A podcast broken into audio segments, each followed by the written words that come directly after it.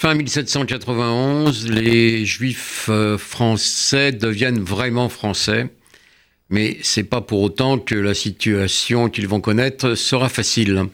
Euh, outre des pertes de créances pour les Juifs euh, alsaciens, la période qui va s'ouvrir est celle en 1792 de la guerre avec l'Autriche et 1793 de la terreur les Juifs, comme les autres Français, vont, être victimes de la terreur. Alors, non pas en tant que Juifs, mais euh, en raison des positions euh, politiques de certains. Euh, Robespierre n'est pas du tout antisémite. il a voté la loi accordant euh, la citoyenneté française aux Juifs et il, était un des plus chauds partisans. Il a fait des discours là-dessus. C'était, c'est pas le problème. Le problème, c'est que certains Juifs soutiennent les Girondins d'abord et que d'autres soutiennent ce qu'on a appelé les enragés, c'est-à-dire les hébertistes. Et dans un cas comme dans l'autre, euh, les soutiens des Girondins et des hébertistes montent à la guillotine et parmi eux, euh, il y a des Juifs.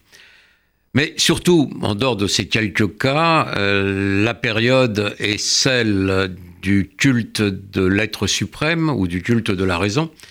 Robespierre était favorable au culte de l'être suprême, et donc les religions traditionnelles, le euh, catholicisme comme euh, le judaïsme, vont être persécutées en tant que culte. Donc de nombreuses synagogues sont fermées, et dans beaucoup de cas, comme pour l'Église catholique, de nombreuses églises sont fermées aussi, et les Juifs vont se voir interdire d'exercer leur culte en public comme les catholiques. Donc on va voir un peu, on va voir apparaître euh, un judaïsme caché euh, dans certaines régions, notamment en Alsace, en Lorraine, à Paris, euh, et les Juifs vont devoir donc véritablement se cacher pour pratiquer leur religion.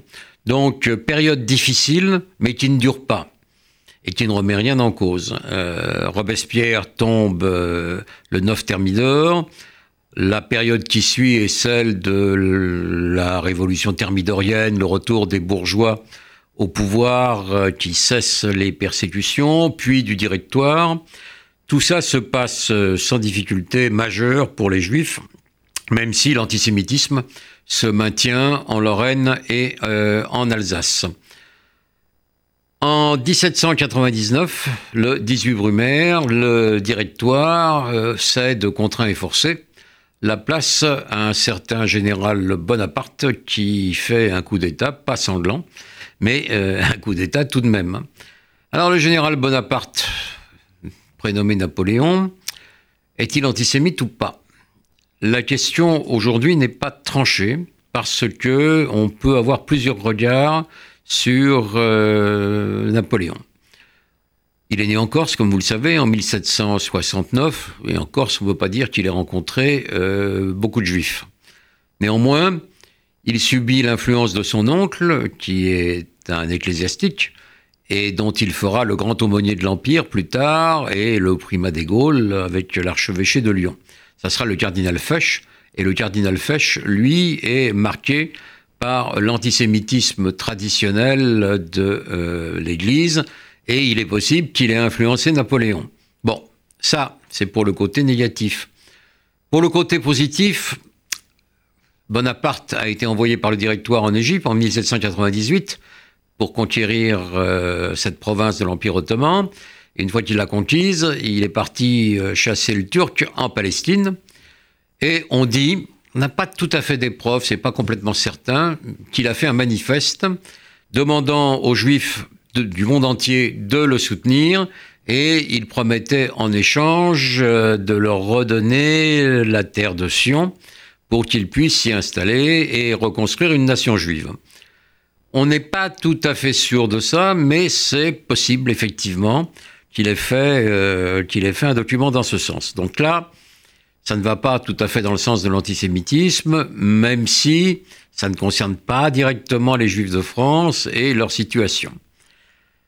En 1799, bon, au moment du coup d'État, euh, Napoléon Bonaparte, qui devient premier consul, a autre chose à faire que de s'occuper des 50 euh, 000 juifs du pays sur 26 millions d'habitants à peu près à l'époque.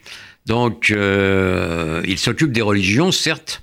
Il s'occupe de la religion catholique et des cultes protestants pour faire le concordat, signer un concordat avec le pape pour retrouver des relations normales avec les catholiques, qui constituent quand même euh, plus que la majorité des Français, et avec le culte protestant. Il ne commencera à s'occuper des Juifs que quelques années plus tard, une fois qu'il sera euh, proclamé empereur. Il est proclamé empereur donc le 2 euh, décembre 1804.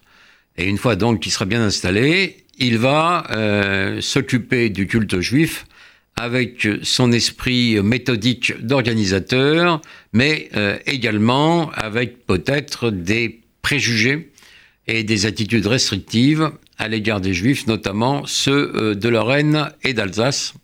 Et c'est ce qu'on verra plus tard.